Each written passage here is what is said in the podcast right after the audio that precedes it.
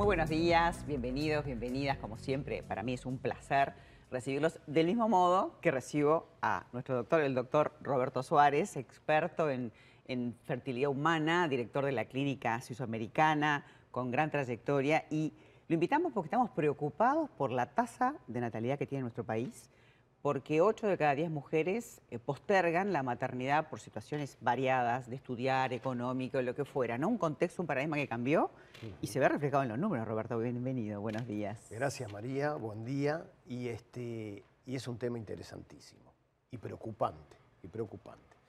Eh, Uruguay está teniendo una crisis en su tasa de natalidad. Más claro, en la cantidad de niños que nacen. La cantidad de niños que nacen en nuestro país es cada vez menor. Es así de simple, pero de compleja la situación. Estamos en el peor momento de la historia, digamos. Sí, sí, sí, sí, total, total. Este, y también es muy simple, no hay que, que ser un experto ni un técnico para darnos cuenta de la importancia que esto genera. ¿Mm? Simplemente analizamos lo que es la problemática de la seguridad social del presente y del futuro, ¿Mm? con una tasa de natalidad muy baja y realmente asusta. ¿Estamos en cuánto ahora? 1.3, 1.4 ¿eh? de niños por pareja. Y ahora cuando el censo eh, nos dé el resultado, seguramente nos vamos a asustar también. Porque teóricamente ¿eh? tenemos una este, línea descendente año tras año, década tras década. Este, por lo tanto, esto ya sabemos que está así. Cuando un dato se mantiene tan establecido durante décadas, ya sabemos que ese dato es real, existe.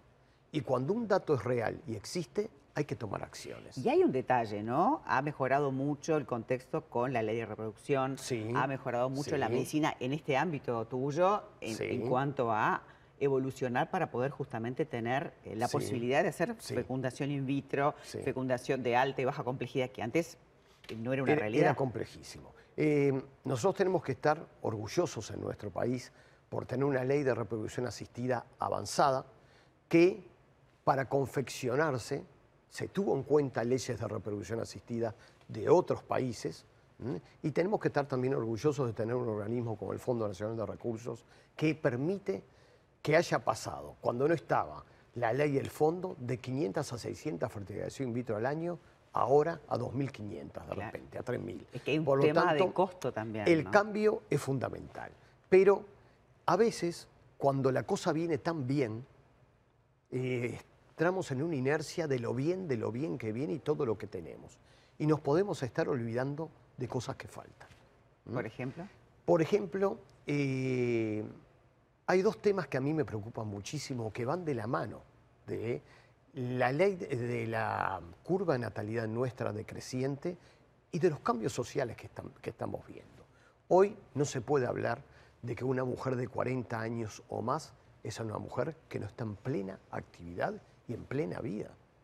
Hoy una mujer de 40 años o más tiene la actividad que tenía de repente hace dos décadas atrás una mujer de 25. Claro.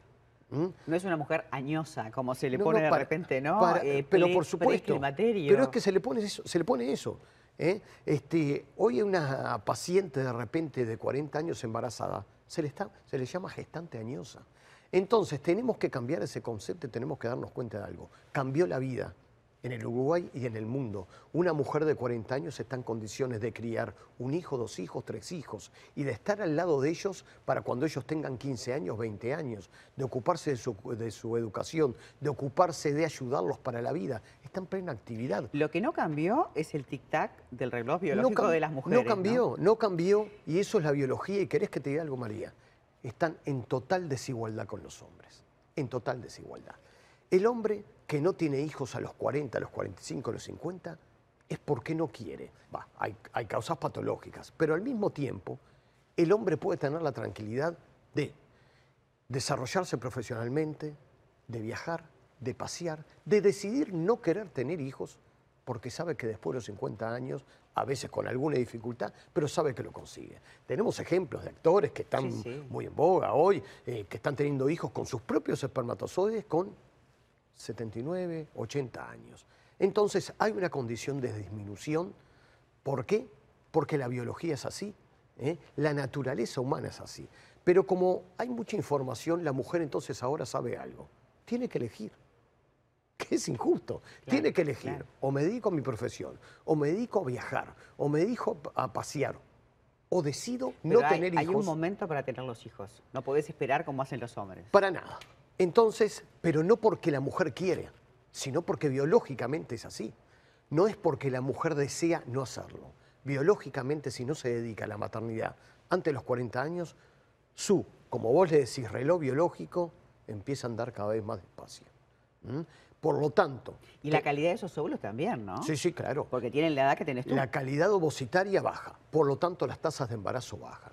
Es momento entonces de preguntarnos, ¿no sería correcto que aquellas mujeres que deseen congelar óvulos, vitrificar ovocitos, que es lo único que existe para mantener su reserva ovárica antes de los 40 años, sea cubierta por algún organismo como para saber... Bueno, te diría que más allá de, la equidad es un tema de política de Estado, nos vamos a quedar sin es gente. Es un tema de política de Estado.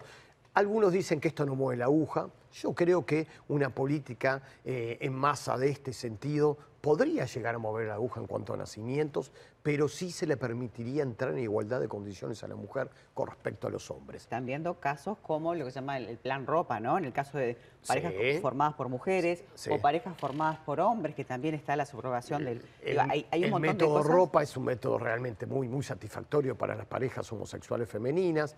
Los óvulos eh, o los embriones conseguidos a partir de los óvulos de una de las pacientes se transfiere a la otra integrante de la pareja. Es muy atractivo el método, pero también te voy a decir otra cosa que me sigue preocupando antes todavía que el método de ropa.